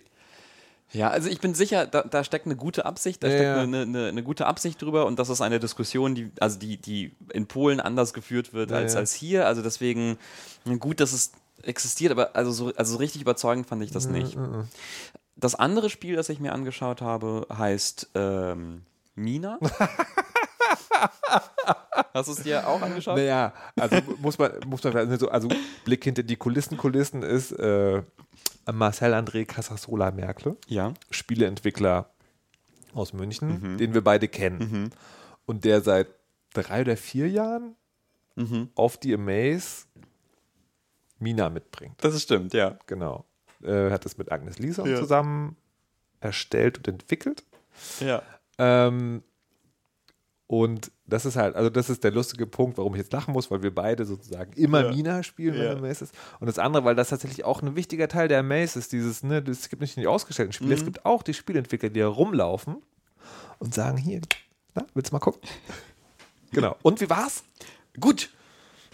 Gut, ich war witzigerweise äh, zum ersten Mal seit diesen drei, vier Jahren, die, äh, die Marcel das Spiel mitbringt auf DMAs. Zum ersten Mal hatte ich das Gefühl, dass ich es verstanden habe und äh, äh, es darum auch mochte. Also da, davor, davor war es so, mhm, mhm, okay, ich sehe dieses Spiel oder sehe dieses Programm auf, der, auf dem Telefon und ich verstehe nicht ganz genau, was das, also ja, da, da tun sich Dinge, aber ich verstehe nicht ganz genau, was das, was das alles soll. Und jetzt hatte ich zum ersten Mal so das Gefühl, da kommt irgendwie alles, alles zusammen. Also Mina ist ein Spiel, das sich in Entwicklung befindet. Es geht darum, es ist ein Puzzlespiel. Es geht darum, dass man im Prinzip äh, ja so Blöcke ein, ein, ein Block oder mehrere Blöcke äh, in so kleinen Puzzle-Levels, zweidimensionalen Puzzle-Levels hin und her schiebt, um sie auf Schalter zu packen. Das klingt sehr, sehr simpel, aber weil da so viele Elemente im Level sind, Zahnräder, die sich bewegen, Felder, die die Steuerung aushebeln, irgendwelche anderen äh, Umgebungssachen, creepy Bäume mit spinnenartigen äh, äh, Beinchen, die den Block greifen, ist das irgendwie sehr interessant, weil man viel mit der Umgebung herumprobieren muss und hin und her schieben muss und so weiter und so weiter. Also ich hatte da wirklich sehr viel Spaß dran. Ich glaube, das wird ein schönes Spiel. Ich auch. Also ich, äh, jedes Jahr sage ich, wann ist denn fertig? Generell habe ich irgendwie das Gefühl, am Samstag war ja Saftla Saftladen Open Day, ne, wo viele von diesen Jagerentwicklern, von denen du gerade erzählt hast, ja auch da Sa- sind. Saftladen, Kleines- kleines Indie, Indie Games Büro. Genau. Und äh, da gibt es auch ein Spiel, was ich seit Jahren, nicht seit Jahren, aber sozusagen für mein Gefühl schon zu. Da gibt es nur Spiele, die ich schon sehr lange jetzt kenne. Also, äh, Leute, geht nicht in den Spielejournalismus, lernen keine SpieleentwicklerInnen kennen. Diese, dieses, dieses, ne, das Gefühl vom ersten Trailer zu das Spiel kommt raus. Ja, diese, ich will jetzt das endlich mal. Das wird um mehrere Jahre verlängert. Ich habe einen Entwickler getroffen, der hat gesagt, also ich arbeite jetzt gerade dran, dass vielleicht mir jemand einen Pub, also dass ich einen Publisher kriege. Und wenn das soweit ist, dann dauert es noch ein Jahr. naja, gut. Egal. Ähm, Was ja. hast du noch gesehen? Mina, ja, ich habe Mina auch äh, tatsächlich auch gespielt und fand, äh, fand es sehr lustig, weil, weil dieses Jahr tatsächlich ein deutlicher Fortschritt war von, das ist nicht mehr nur der reine Prototyp, sondern jetzt gibt es schon Level und verschiedene Technologien und Mechanik und so. Ich fand, also freue mich auch drauf. Sehr gut. Ich habe noch gesehen, äh, Be Burned. Das war so ein typisches Amaze-Spiel. Karte von Berlin.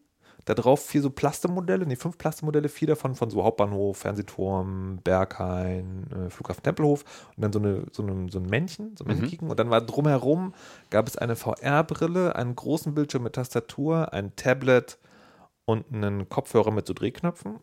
Und dann war das so, Berlin geht unter, Klimakatastrophe. Und die VR-Brille war quasi der, das kleine Männchen. Und man konnte dann darunter sehen, was das Männchen sieht, der Android irgendwie.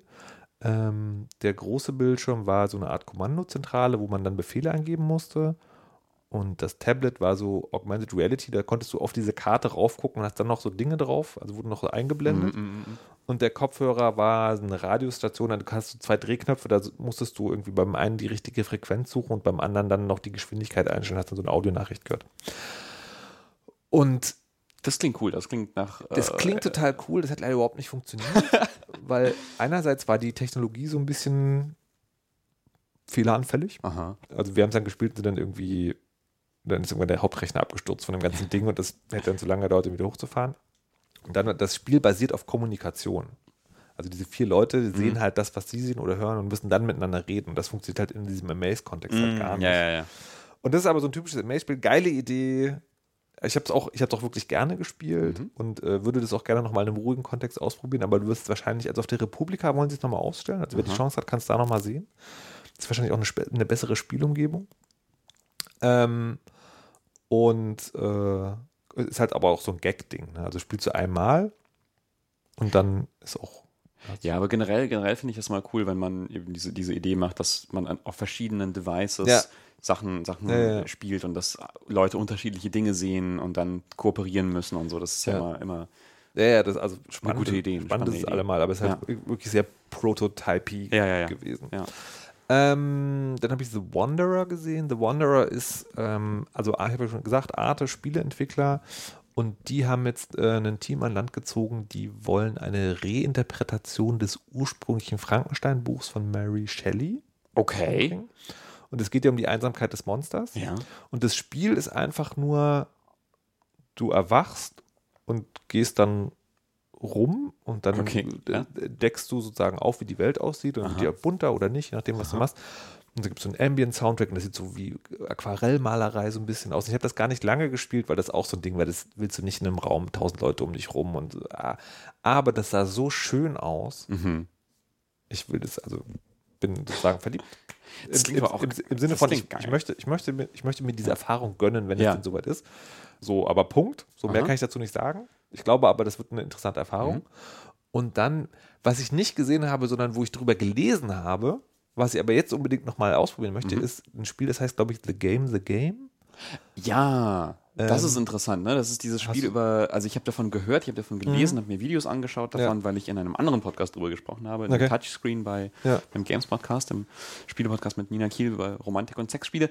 Äh, da ist es ein, dieses Spiel, wo es um Pickup Artists geht, also um Ja. diese, diese Männer, ähm, Männer, Menschen, die Bücher schreiben, wie man Frauen, äh, Frauen manipuliert und anmacht und sehr, sehr creepy sind. Und das ist dieses Spiel, wo sie quasi auf dich zutreten und dich dann mit ihren Anmachsprüchen Mhm. malträtieren und nerven. Und die, und die Inhalte des Spiels sind gewonnen aus eben wirklich real existierenden Genau. Anleitungen, in Anführungsstrichen, Ja, ja, ja. wie man irgendwie Leute aufreißt. Ja, Das finde ich, das, also ja, tatsächlich spannend, würde ich gerne, ja. würde ich mir gerne nochmal antun. Ja. So, und das, ich habe noch ein paar mehr Sachen, aber das würde jetzt irgendwie, Ja. glaube ich, zu weit führen. Ja. Und äh, also wie, na doch, ich fand auch spannend, ähm, ne, also du hast ja Breitband moderiert diese Woche, ich habe einen Beitrag über die Mails gemacht und ich habe, und in diesem Beitrag fehlt eigentlich so eine Art Fazit. Stimmt. Und das kann man, das kann ich jetzt vielleicht hier nachholen. Ja. Weil was ich ganz spannend finde, ist ähm, eine Sache, die also immer wieder auftaucht, ist Virtual Reality. Es gibt also wirklich ein paar Exponate dazu. Und trotzdem hat man den Eindruck, da passiert gerade nicht viel im Sinne von, da wird jetzt nicht an dem nächsten Superding gearbeitet, weil einfach Virtual Reality ist noch zu klobig.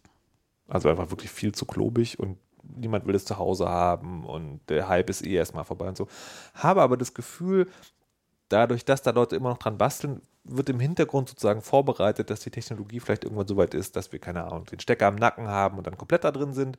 Oder aber, äh, dass irgendwie in unserer normalen Sonnenbrille drin ist und wir dann da Dinge sehen können. Also da passiert Arbeit, die ist auch wichtig. Die ist jetzt nicht so nicht konkret am einzelnen Beispiel interessant, aber insgesamt wird da kontinuierlich weiter daran gearbeitet, was ich gut finde. Und das überträgt sich, also fand, war dieses Jahr auch so die ganze Amaze. Ne? Also die findet sich selber gerade nochmal neu von diesem Wechsel auf Games zu Playful Media. Der Veranstaltungsort ist noch nicht so, also ja, ist irgendwie Punk, aber noch nicht ganz gefunden. Und es gibt auch jetzt, also bei den Spielen war es auch so, das ist alles so, ja, aber nicht so Bam und äh, das entwickelt sich gerade. Ja, Also, aber nicht so bam. Ja, Ja, nee, kann, kann, ich, kann, kann ich total verstehen. Also ich habe das aber auch Gefühl, dass das äh, im größeren Ganzen auch, auch Ja. genauso bei, bei vielen Spielen ist oder Ja, bei vielen Entwicklungen in Spielen, wo halt jetzt irgendwie so ein komischer Moment ist, wo so, ein- so ein komischer, unsicherer Moment, wo ganz, ganz viel passiert, aber man nicht ganz sicher ist, so, okay, wohin, wohin geht jetzt die Reise und so? Also, also ganz viel Unsicherheit eigentlich, aber auch viel äh, Spielerei, Hm. Ja. Experimentiererei und so weiter und so fort. so, und jetzt sind wir außerdem noch wieder an einem Punkt, Ja, wo wir wieder die äh, Podcast Early Access Ebene, weil Ja. jetzt ist eine Stunde vorbei. stimmt, ja. Und eigentlich haben wir noch drei Spiele. Ja, Was ich vorschlagen würde, ist, wir machen das auch noch, okay. aber Hörerinnen und Hörer schreiben uns, ob sie es besser gefunden hätten oder ob sie jetzt an dieser Stelle ausschalten und quasi den Rest des Podcasts als eine weitere Folge hören Ja. oder ob sie das gut finden, wenn wir sozusagen ein bisschen länger sind. Ja. Ich bin mir da immer unsicher. Ich, ich auch, also weil ich über die Spiele, über die wir reden wollten, auch wirklich sehr gerne reden möchte. Oder sollen wir jetzt doch aufhören? Nee, Nee. nee, ich glaube, dann, dann ist wieder doof, weil dann wartet man zu lange auf das. Also wir, wir haben mich wirklich auch darauf gefreut, darüber zu sprechen. Sollen wir, sollen wir jetzt als, sollen wir jetzt den Opener einfach nochmal spielen? Doch mal den Opener spielen. Ähm, ja. Ja? Okay, dann machen wir das. Und dann, äh, naja. Du kannst ja auch Kapitelmarken setzen, ne? Das war, Ja. war auch, okay, cool. Also hier ist die Kapitelmarke für den Opener. Ja.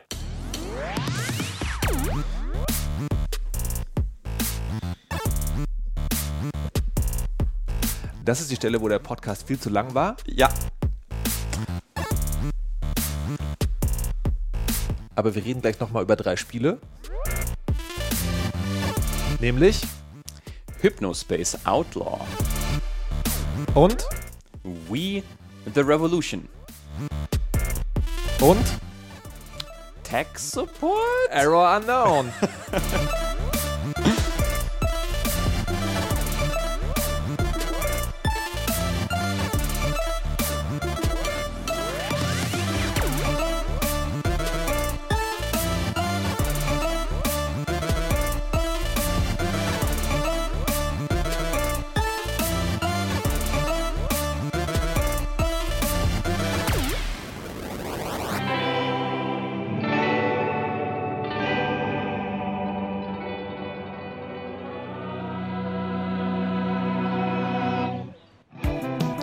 Sekiro.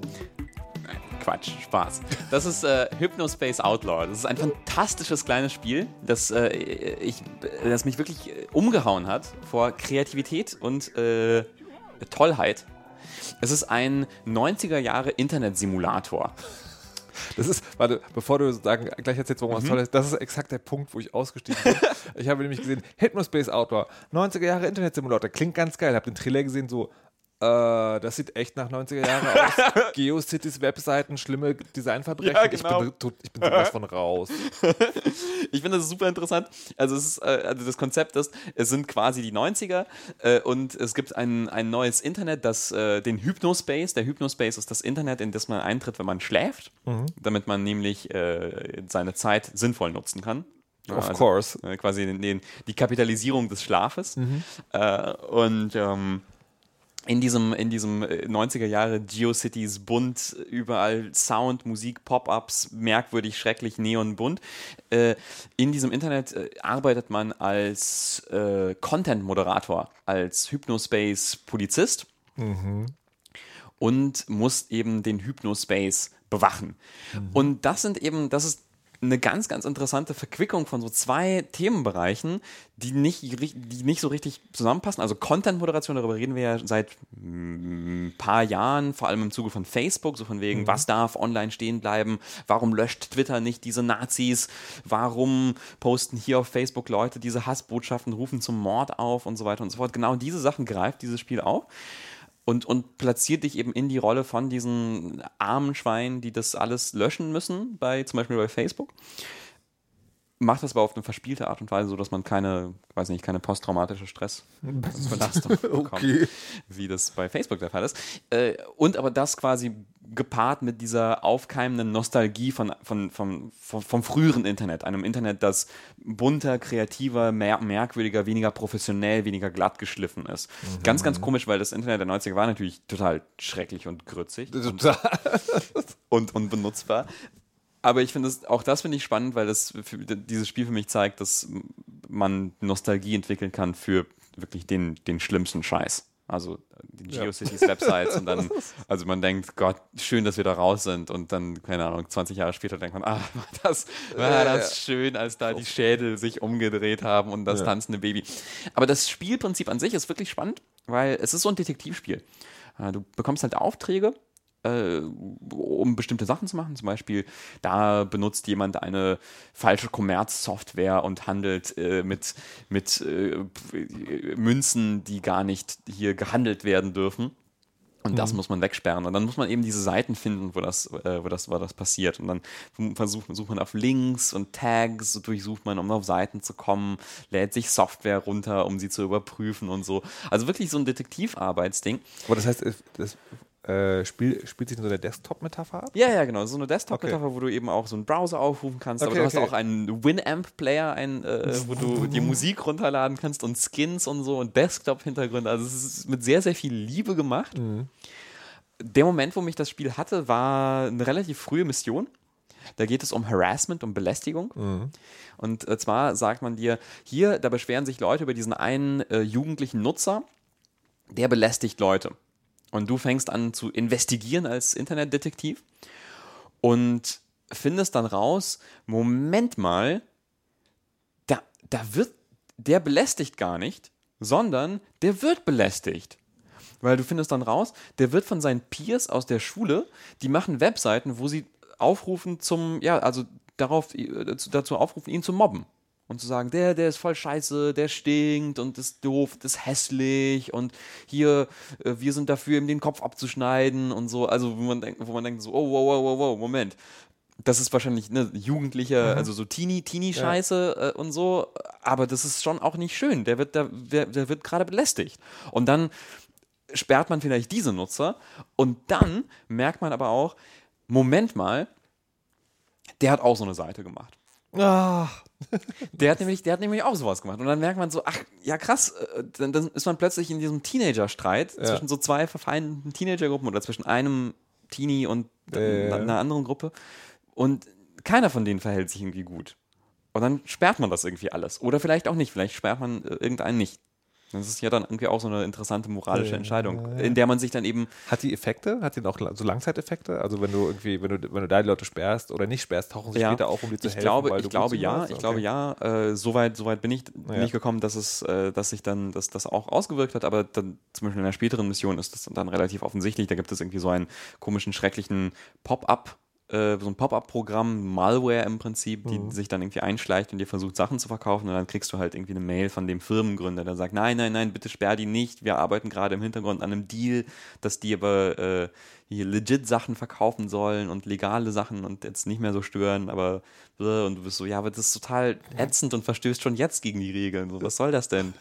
ähm, genau, dann wird man natürlich äh, vom, vom, vom, vom Boss äh, ja, ge gescholten, dass man das doch nicht machen soll, ihn zu sperren, wenn man das macht. Ah, Ja, ja. okay. Und, dann, und dann befindet man sich eben ne, genau in diesen Fragen, in der man sich eben als Content-Moderator ist. Ja. Darf man Alex Jones, den Verschwörungstheoretiker von YouTube, runterschmeißen, obwohl er so viele Klicks bringt, aber er ist auch, er ruft auch zu Gewalt auf und verstößt. Sind die Tweets von Donald Trump, ist das Hassrede Ja, ja, ja, oder ist das politisch relevant? Und das ist total interessant. Aber und, und das Spiel bleibt auch interessant, nachdem man sozusagen diesen Gag, also es gibt ja bei diesen Spielen, also da stellst du irgendwann fest, Ja. okay, die Mechanik dient dazu, mir diese Dinge zu sagen. Ist es danach noch interessant? Ich fand es ja eben, weil es dieses, dieses Detektivarbeit macht. Mhm. Okay, okay. Äh, Und das ist, das ist so etwas, was ich persönlich total spannend finde. Ja. Eben diese Detektivspiele, die dich als auch äh, äh, als Detektiv empfinden lassen. Das ist total cool und vor allem bringt mich das auch zu einem einen anderen Spiel, was ich mitgebracht habe. Nämlich Tech Support Error Unknown. Aha. Das ist, und ich bin jetzt dahin sofort hingegangen, weil das ist eine ganz ähnliche Perspektive. Du spielst auch auf einer Desktop-Metapher. Aha. Und du bist der Mitarbeiter an der Hotline eines also Mobilfunkanbieters, glaube ich. Also du verkaufst so, es gibt sowohl Geräte, die die Leute kaufen können, als auch sie haben irgendwie einen Data-Plan oder halt äh, sozusagen Anrufproblem mit ihrem Telefon oder Aha. Anruf oder sowas. Also so eine komische Mischung. Und ähm, du kriegst halt Support-Anfragen per Chat. Also öffnen diese Chat-Windows, die kannst du auch annehmen. Also musst du sagen, hier, öffne das nächste Window. Und ähm, dann musst du halt so Dinge nachgucken, irgendwie musst du halt fragen, okay, wenn das Telefon kaputt ist, woran ist es kaputt gegangen? Sind dies, haben die Leute eine Premium-Account, dann kriegen sie das ersetzt. Haben sie keinen Premium-Account, wir können leider nicht helfen. ähm, und das machst du aus so einem vor, vorausgewählten Menü. Aha. Und das ist, das ist von daher ganz spannend, weil das diese ganzen Mechaniken, die dahinter stecken, ähm, so ein bisschen nachvollziehbarer macht. Also zum Beispiel, die, du kriegst auch Bewertungen von den Kunden. Ne, also irgendwie so bis fünf Sterne, glaube ich, oder drei Sterne, also irgendwie so Sterne halt. Und dann auch so Kommentare, so war halt total freundlich, kann ich seine Telefonnummer haben. Ähm, und dann stellt sich aber irgendwann heraus, du kriegst auch eine interne Bewertung, die dein, ähm, die dein Standing in der Firma und dann auch dein Gehalt irgendwie dann anzeigt. Und das hat aber nichts damit zu tun, wie gut dich die Kunden bewerten, sondern das hat damit zu tun, wie gewinnbringend du agiert hast.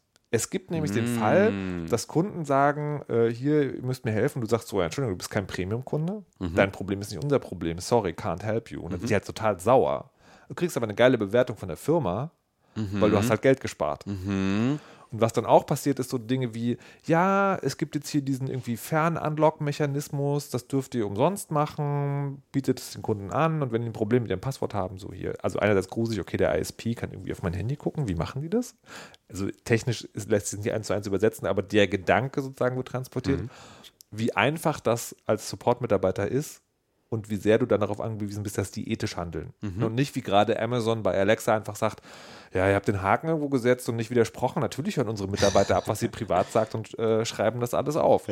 Ähm, und dann äh, stellst du fest, okay, es gibt diese Technologie und dann nach so drei, vier Runden sagst du, ja, das ist jetzt übrigens Teil des Premium-Pakets.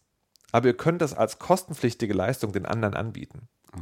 Und dann gibt es manchmal so Momente, wo, die, wo du die Kunden zu einer Lösung führen kannst, die äh, hilfreich ist, aber ohne dieses Upselling. Oder du machst halt das Upselling. Du sagst halt so, wir können das Problem für dich klären, aber es kostet halt extra. Da gibt es auch wieder Bonuspunkte für. Und das ist total gut. Das ist spannend, ne? weil, weil auch das macht ja eben ja so, ein, ja so eine Empathie vielleicht auch mit den, mit den Support-Mitarbeitenden. Ne? Weil man, also die äh, erlebt man ja immer nur so als, also man regt sich meistens über diese Menschen auf, die dann am anderen Ende des Ja. Telefons sitzen und versuchen, die irgendwie zu helfen oder auch nicht zu helfen. Und bist so, warum sind die denn so hilflos, also so, so, so, so doof und helfen nicht und warum ist das denn so blöd und kann mir denn nicht einfach nur jemand helfen? Und hier, äh, dass man das eben äh, so ein bisschen transparenter macht, sodass dahinter eben auch Systeme stecken und Anreize und so und dass vielleicht Leute die- dir nicht helfen können, weil sie um ihren Job fürchten, um ihre Bewertung und so weiter und so fort. Das ist, das ist ein spannender Gedanke. Ja, das ist zweischneidig. Das macht da keine klare Aussage, ne? weil du hast halt immer die Möglichkeit, das auch zu tun. Ah, okay, ja. So, also du hast, du kannst mehr machen, als Ja. eigentlich gedacht ist. Und es gibt auch den Aspekt, dass du irgendwie, du, du arbeitest in einem Homeoffice. Was ich mag, diese Spiele, wo die, die Figur, die du gerade bist, im Prinzip auch da sitzen könnte, wo du gerade sitzt. Also ich sitze zu Hause an meinem Rechner und spiele dieses Spiel. Ich könnte exakt der Typ sein. Das funktioniert als Metapher sehr gut. Und ähm, dieses System ist natürlich irgendwie abgeschottet. Aber du hast dann auch so Kontakt zu Hackern und du kannst dann irgendwie reingucken und Dinge freischalten und so. Das ist ganz nett. Tatsächlich bricht es so ein bisschen ab dann irgendwann. Es gibt dann so eine Geschichte, dein, irgendwie dein, dein Bruder schreibt dich über dieses Ticketsystem an, weil anders kommt es ja nicht ran. Mutter ist krank, Geld überweisen. Oh, wow, Oder es gibt auch einen Typen in der Firma, der dir Upgrades für deinen Rechner verkauft, der dann auch nach Geld fragt und Aha. Das ist dann aber so sehr schablonenhaft. Ne? Also ist halt klar, irgendwie, wenn du, wenn du halt nicht bezahlst, dann stirbt halt die Mutter. Ja. Oder der Typ in der Firma. Ja. So, wo auch so, hä? Okay. ähm, und, und dann, und das, deswegen habe ich das gerade bei dir gefragt, das erschöpft sich dann irgendwann. Also wenn man das, wenn man diese Mechaniken einmal hatte, dann ist das so, okay, das ist, das ist nett, aber es ist dann so ein bisschen wie diese Musik, die wir gerade gehört haben, so ein bisschen belanglos. Auch, ja. weiter, genau. Das ist, das ist äh, auch eine interessante Beobachtung, die ich, glaube ich, ganz gut auch zu, vielleicht zum nächsten Spiel passt. Ja, warte, ich wollte, wollte gerade noch sagen, dass Oh. die, ähm, dass es äh, äh, Spiele gibt, die, ich, also ich glaube, Tech Support ist ein bisschen zu langatmig. Aha. Einfach. Also das ist, für den Gag, den es macht, hätte es kürzer sein können. Mhm. Und die Metapher, die tatsächlich auch gleich beim, beim äh, nächsten Spiel funktioniert, die auch beim ersten Spiel, was wir gerade gesprochen haben, ist, all dem liegt zugrunde Papers, Please. Ja. Letztendlich. genau. Genau. Papers, Please, nochmal kurz erklärt. Äh, Papers, Please, ein Passkontroll-Simulator und wahrscheinlich so der, der, das erste populäre Beispiel von diesem Arbeitsplatz-Simulator. Emergent Gameplay. Genau, also da sitzt man eben in der, in der Passkontrolleursbude und hat eben seinen Schreibtisch und dann landen Dinge äh, äh, da drauf. Und das hat eben eine ganze Reihe von Spielen inspiriert, ja, die halt so Arbeitsplatzsimulatoren sind. Zum einen, wo eben versucht wird, eben dieser ja, ja, Arbeitsplatz simuliert zu werden, entweder als Tisch oder eben als Desktop, wenn man dann irgendwie ganz immersiv sein möchte. Und gleichzeitig immer auch so eine Art Bürokratiesimulator, der dann versucht, äh, ja, Systeme öffn, quasi offen zu legen, die zu bestimmt die Menschen in bestimmte Muster zwingen. Ja. Eben zum Beispiel als Tech-Support-Mitarbeiter nicht zu helfen, weil das die Bewertung, äh, die Bewertung ruiniert oder als Pu- Internet-Polizei-Wachmann äh, nicht, nicht den, nicht den Malware, die, die Malware-Software zu sperren, weil da irgendwie Deals im Hintergrund ausgehandelt werden oder so. Und ein wichtiger Punkt bei Papers, Please war, da wird das Spiel an sich, das Spiel an sich ist nur die Passkontrolle. Also du hast am Ende des Tages diese Auswertung, und du musst dann auch Geld zu deiner Familie irgendwie äh, verschieben oder nicht. Und dann, da passieren auch schlimme Dinge, aber die werden nur angezeigt. Es gibt sozusagen, als Spiel gibt es nur die Passkontrolle. Und die Passkontrolle ist eigentlich auch immer nur stempeln oder nicht stempeln. Du kannst es halt genauer angucken, aber das ist halt alles, was da passiert. Und ich habe jetzt bei, ähm, bei Hypnospace äh, Outlaw, nach deiner Beschreibung her vermute ich, dass da ist ein bisschen mehr in den einzelnen Geschichten drin, aber das bringt auch das Fleisch mit, um das zu rechtfertigen. Und bei Tech Support Error Unknown habe ich genau das Gefühl, die machen so ein bisschen mehr und ziehen das Spiel ein bisschen mehr in die Länge, aber es lohnt sich nicht. Ja, das ist nämlich, das ist nämlich genau die Sache und ich glaube, das, ist- das bringt uns, glaube ich, ganz gut zum nächsten Spiel. A Paris of a new era. Weak, vulnerable to attacks. Waiting for someone to reach for power. We the Revolution, ein Spiel, das ich vor zwei Jahren, glaube ich, schon auf der Gamescom gesehen Ach, habe. wirklich? Und ähm, da war das so unfassbar rudimentär und ich war schon sehr, sehr, sehr gespannt. Und das jetzt äh, rausgekommen ist. Man ist Ja. Richter an einem Tribunalgericht der französischen Revolution Mhm. und das spielt zwischen die Revolution ist passiert und die Revolution verwandelt sich in ein die Straßen sind voller Blut und eigentlich sind wieder dieselben Leute an der Macht, die es sowieso immer sind. Mhm. Und dazwischen ist man halt Richter an einem Gericht. Ja. Klingt erstmal vielleicht so ein bisschen wie nach, nach, nach Phoenix Wright oder sowas. Stimmt. Äh, wo man äh, Rechtsanwalt ist und Leute raushaut, aber es ist halt sehr viel ernster. Äh, kein, kein Humor. Ähm, Und äh, Ja, die Grundmechanik vom Spiel ist halt auch. Ja. Es gibt ja eine Grundmechanik. Die Grundmechanik ist, du sitzt in dem Gericht, Ja. da gibt es eine Akte. In der Akte sind einzelne Stichworte vorgehoben, die so Puzzleteile sind. Dann gibt es einen zweiten Bildschirm, da musst du Fragen freischalten. Da gibt es sozusagen am, am äußeren, der äußere Ring ist diese Puzzlestücke aus der Akte und der innere Ring ist das Motiv, der Tathergang. Ja. Deswegen, da musst du halt immer den, äh, sozusagen das Puzzlestück mit dem richtigen Ding in diesem inneren Ring klicken. Und wenn du es richtig machst, dann kriegst du eine Frage freigeschaltet, die du den Verdächtigen stellen kannst. Und wenn du es falsch machst, wenn du es zu oft falsch machst, dann hast du halt wenig, sehr wenig Fragen. Ja, und diese Fragen, die man stellt, die beeinflussen dann wiederum die Jury. Es gibt immer eine Jury und ihre Meinung, die dann äh, äh, sch schwingt hin und her zwischen äh, freilassen, äh, ins Gefängnis werfen oder aufs Schafott, Kopf ab. Genau, ja, das, das macht Entwicklung durch. Am Anfang ist es Freilassen oder Gefängnis, dann kommt Schafott dazu, dann sagt die Revolution irgendwie, ah, Gefängnis können wir uns nicht leisten, Freilassen oder Kopf ab. Ah, okay. Ähm, genau, das, das ist schon die interessante, die erste interessante Botschaft. Ne? Also du, das Urteil wird nicht gefällt aufgrund dessen, dass alles rausgefunden wird, sondern das Urteil wird gefällt aufgrund dessen, dass du die Fragen gestellt hast, die das Ding in eine gewisse Richtung bringen. Ja. Sehr interessant, wenn man irgendwie über Framing nachdenkt. Ja. Ähm, spielerisch fand ich das dann aber maximal unbefriedigend. Warum? Naja, weil, also wie gesagt, das ist vielleicht jetzt wieder so ein Rückbezug auf Hypnospace Outlaw. Ich finde es interessant, dieses detektivische, ne, bei diesem, also bei so, so Sachen um, über Rechtsprechung, über, über Kriminalfälle, finde ich es interessant herauszufinden, was ist denn wirklich passiert. Quasi, ne? Ich weiß, es ist in der Wirklichkeit schwierig, was ist Wahrheit, was ist tatsächlich passiert, was kann man belegen, was ist Mutmaßung und so weiter und so fort. Ähm, bei Spielen ist das ja zum Glück ein bisschen einfacher und man kann zumindest bei sowas wie Phoenix Wright oder so oder halt anderen so Krim- Krimispielen dann versuchen rauszufinden, was ist wirklich passiert. Und das finde ich spannend. Und dann dachte ich, es geht darum, es geht hier in diesem Spiel darum, dass man eben versucht rauszufinden, was ist denn jetzt wirklich passiert mit diesem Haus, das der Architekt gebaut hat und dann ist es zusammengestürzt und dann sind da ganz viele Kinder Kinder äh, ge- gestorben. Ist da, war da Pfusch am Bau oder ist vielleicht der Vermieter schuld, der nicht darauf geachtet hat, dass zu viele Leute in der Wohnung äh, äh, wohnen und das gar nicht äh, für, die, für die Art von äh, Bodenstärke gedacht ist und so weiter. Klingt maximal langweilig nach Bauvorschriften, aber so, sowas, sowas macht mir Spaß rauszufinden. Und hier geht es eigentlich nur darum, was du, also was, was, wie du dich, wie du dich als Richter entscheidest, zum einen und wie du dann letztendlich die Jury manipulierst mit deinen Fragen äh, und wie du möchtest, dass sie, dass sie sich entscheidet oder nicht. Genau. Und das, das ist nämlich der Punkt. Das Spiel, das du willst, ist nicht das Spiel, was das Spiel ist. Genau, ja. Sondern das Spiel ist ein ganz anderes Spiel. Ja. Das Spiel ist eigentlich ein Spiel der politischen Einflussnahme. Mhm. Denn es gibt so ein paar Dinge, die da noch eine Rolle spielen. A, gibt es drei Parteien, nämlich es gibt das Volk, es gibt die Revolutionäre und es gibt den Adel und es gibt eine Familie noch, sozusagen als Bonusding.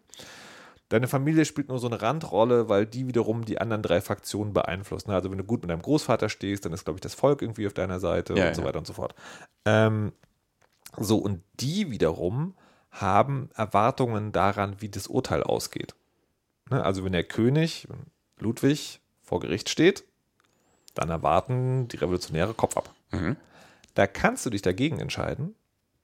Das wiederum aber macht dein Standing. Du hast bei allen dieser drei Fraktionen hast du sozusagen ein Standing und wenn das auf Null sinkt, also bei welchem auch immer, wirst du umgebracht. Dann ist sozusagen dann verlierst du das Spiel. Dann musst du den Fall neu laden, von vorne anfangen. Ähm, so. Und das so, die Jury hat eine Erwartung und du kannst gegen die Jury entscheiden. Das geht tatsächlich auch. Und du kannst später noch Mittel freischalten, dass die Jury die Füße hochlegt und sagst, mir doch egal. Musst du dann mit anderem Einfluss bezahlen. Ähm, und dann ist dein Spiel, geht auf einmal darum, in diesem System zu überleben. Mhm. Und nicht, nicht zu verurteilen, weil der Typ ist schuld, Ja. sondern kannst du es dir leisten, den Typ tatsächlich schuldig zu sprechen oder steigen dir dann die Aristokraten aufs Dach und schicken den Meuchelmörder? Ja.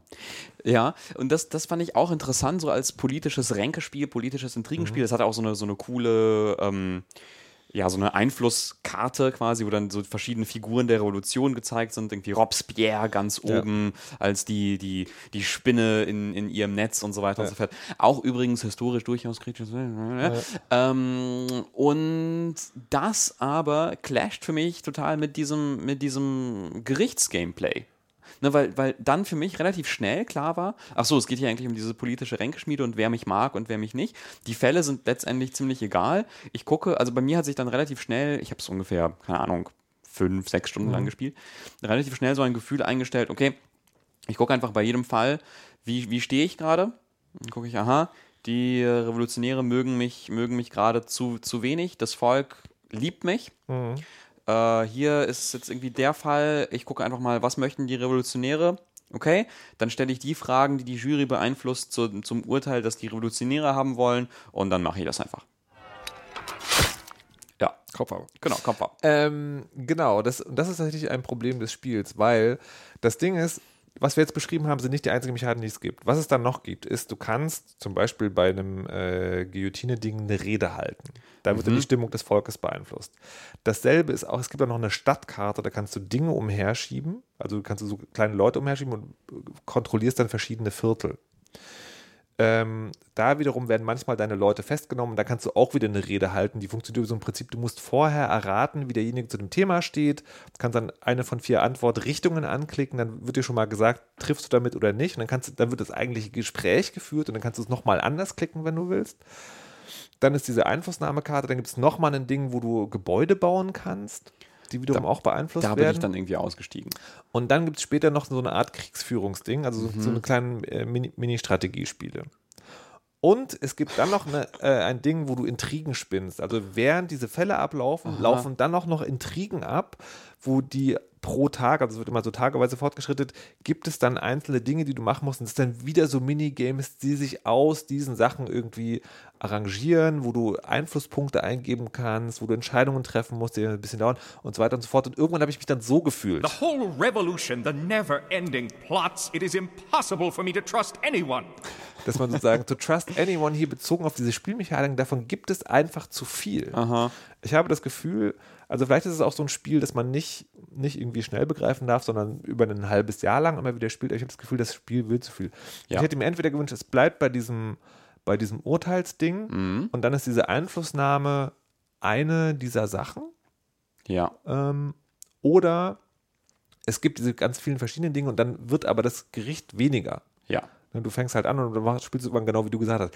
Es gibt tatsächlich im späteren Verlauf gibt es so Schnellverfahren. Da wird dir nur angezeigt, drei Sätze, der Typ hat irgendwas gemacht. Ähm, folgende Faktionen finden den irgendwie wichtig oder nicht. Und dann kannst du nur klicken, Freiheit oder Kopf ab. Und das ist eigentlich interessant und zeigt vielleicht, wo es so hingehen könnte, aber ich habe dann wiederum das Gefühl gehabt, das haben die nachträglich eingebaut, oder den Verdacht zumindest, im Sinne von, denen ist die eigene Komplexität so über den Kopf äh, gewachsen, dass sie diese Schnellfälle noch eingebaut haben, damit du immer wieder so gegensteuern kannst, ne? Mhm. weil es irgendwie alles nicht mehr funktioniert. Und letztlich ist es total spannend als Idee, aber es ist zu viel. Ja. Es will einfach zu viel und das ist halt, da sind wir über Papers, Please. Das macht halt genau das Gegenteil. Ne? Ja.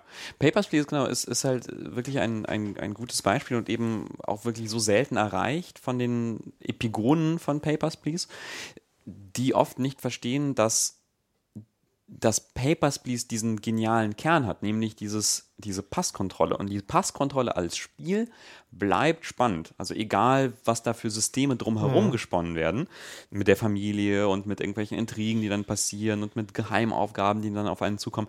Denn diese Detektivarbeit, die man leistet, stimmt, also äh, äh, erzählt mir die Person an der Passkontrolle die Wahrheit, wie kann ich das überprüfen, was sind da die Regeln, die ich folgen muss. Äh, dieses Puzzlespiel, das man da spielt, das bleibt eigentlich bis zum Ende spannend. Und das trägt sich, finde ich.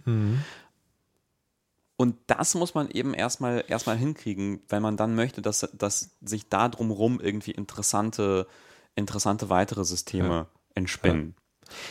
Wobei ich sagen, wo, jetzt, jetzt denke ich aber gerade, jetzt haben wir so darüber geredet, ich finde Weasel Revolution ein gutes Spiel. Also tatsächlich, wenn man, wenn man Puzzlespiele mag, wenn man französische Revolution ein bisschen was lernen will, das tatsächlich, also die meisten Figuren, die da vorkamen, gab es auch irgendwie. Also auch die gar nicht so wichtig wirken. Ähm, und man Geduld hat, also wirklich jetzt Geduld hat, ein Spiel über längere Zeit zu spielen, dann sollte man das wirklich machen, weil ich finde es andererseits ist das so ein Spiel, ich finde gut, dass es solche diese Art von Spielen gibt und ich möchte, dass es mehr davon gibt. Ja. Das ist nicht, es ist nicht sozusagen nicht perfekt gelungen, ähm, aber es ist gut. Ja, ich fand eine Sache total faszinierend daran. Und zwar habe ich dann angefangen, die Steam-Foren zu lesen. Normalerweise ein Hort des Bösen und Schrecklichen, wo Leute die absurdesten Beleidigungen sich gegenseitig an den Kopf schmeißen. Und hier war das im Gegensatz so, dass die Leute angefangen haben, über die französische Revolution zu sprechen und über die Mechaniken von Revolutionen an sich. Und das hat mich total Ja. Total fertig gemacht, weil ich habe dann geschaut und dann stellen Leute im Forum die Frage, aber war denn Robespierre äh, wirklich, wirklich so böse und so? Und dann waren da Leute, die sagen, ja, ja, also ne, einige sagen so, andere sagen so. Also letztendlich muss man seine Rolle vielleicht auch kritisch betrachten, weil so viel konnte Robespierre damals nicht machen. Und hm, wie dann, wenn man dann jetzt äh, si- sich äh, andere Sachen anschaut, ich habe dann angefangen, Podcasts zu hören von äh, Deutschlandfunk Nova, eine Stunde History, hatte dann zu der Zeit, wo das Spiel rauskam, auch übrigens eine Folge zu der französischen Revolution. Ja. Äh, habe ich auch mit großem Genuss gehört. Äh, habe dann lange Zeit irgendwie Wikipedia-Artikel gelesen und dann reden Leute von wegen, naja, aber ist dann diese Terrorherrschaft, die dann kam, also letztendlich ist so, so eine Terrorphase oft auch nötig bei Revolutionen. Ne? Also so, so, so, du kannst nicht erwarten, dass eine Revolution friedlich abläuft und dann, und dann, und dann geht die Macht kann sich von, von einer Fraktion zu einem anderen übrig, ohne dass da massenhaft Leute irgendwie sterben oder, oder weg, äh, weiß nicht, verjagt werden müssen. So, das, so, so funktioniert das nicht. Und das, dass man sich dann anfängt, mit diesen Fragen zu beschäftigen, das ist total krass. Ja. Und, ich, ich, und ich, da bin ich sozusagen mit mir im Unein, ob das, also das Spiel macht das, und das, äh, aber hätte, es, hätte das noch besser funktioniert, wenn es sich nicht selbst so wichtig, also wenn es seine Gameplay-Mechaniken nicht so wichtig genommen hätte. Weil ich finde, was, was relativ viel ist, die Geschichte ist da, also sowohl im persönlichen als auch in diesem gesellschaftlichen Kontext, aber halt nicht gut auserzählt. Und vielleicht, wenn man ein bisschen weniger Gameplay, ein bisschen mehr Story und ein bisschen noch sozusagen slicker. Ich meine, wir sind jetzt wie diese Bundestrainer, ne? Bundestrainer, wir sagen jetzt den Leuten, die irgendwie seit Jahren in diesem Spiel arbeiten, wie es besser geht. Aber ja, ist auf jeden Fall sehr, sehr, sehr spannend. Und auch, also, ja, und das, das klappt tatsächlich auch, dass man dieses, also dieses Gefühl, und ich glaube, das ist vielleicht der Punkt, man geht halt ran und denkt so, man, man, man lernt jetzt diese Geschichte, diesen einzelnen Typen kennen, aber es ist eigentlich auch nicht, also es ist auch interessant, ne? du bist einem politischen Ränkespiel, wie beeinflusst dich das, wie unfrei macht dich das letztlich, aber vielleicht ist es sozusagen, du bist die, äh, du bist die Revolution, ne? We the Revolution, vielleicht ist wirklich das das Ding, dass man die Mechanismen der Revolution, aber dafür braucht es halt echt sehr lange. Aber wenn ihr Zeit habt, macht es. Ja. Sehr gut. Dann wäre es das, oder? Ich glaube, das wär's. Ja. Okay. Okay. Was gibt es zum Ende zu sagen? Äh, ja, erzählt uns, ob ihr Interesse habt, alte Folgen in diesem Feed zu hören, anmoderiert und kontextualisiert. Oder ob ihr einfach ein, ein Archiv haben wollt. Ja. Interessant auch äh, Fo Fo Forum, Discord, ja, nein. Kommentar, reichen euch die Kommentare. Kommentare vielleicht einfach. Ähm, schreibt uns gerne, was ihr zu den Dingen und Spielen und äh, Gedanken aus dieser Folge haltet. Wenn ihr uns unterstützen wollt, es gibt unter jeder Folge ganz viele Links von uns, da kann man draufklicken. Da gibt es dann Wunschlisten und Steadies und Bankverbindungen. Und, oder? Hast du sowas auch? Du musst, du musst Eine Bankverbindung, ich habe eine Ba- Bankverbindung. sehr gut. Ja, ja. Ähm, genau. Je, je reicher, berühmter und sexier wir werden, Mhm. desto mehr in die Fresse gibt's. Das stimmt. Ähm, ja, Okay. oder? Ja, Gut. gut. An dem Ende müssen wir echt definitiv auch noch arbeiten. Ja, ja, das ist, das Das ist so ein bisschen, das, so das fasert. und so. Ne? Ja, das das fasert so, aus. Genau. Ähm, naja. Weißt du, nicht mal das klappt. Nicht mal das klappt. Was eigentlich passieren sollte, ist das hier.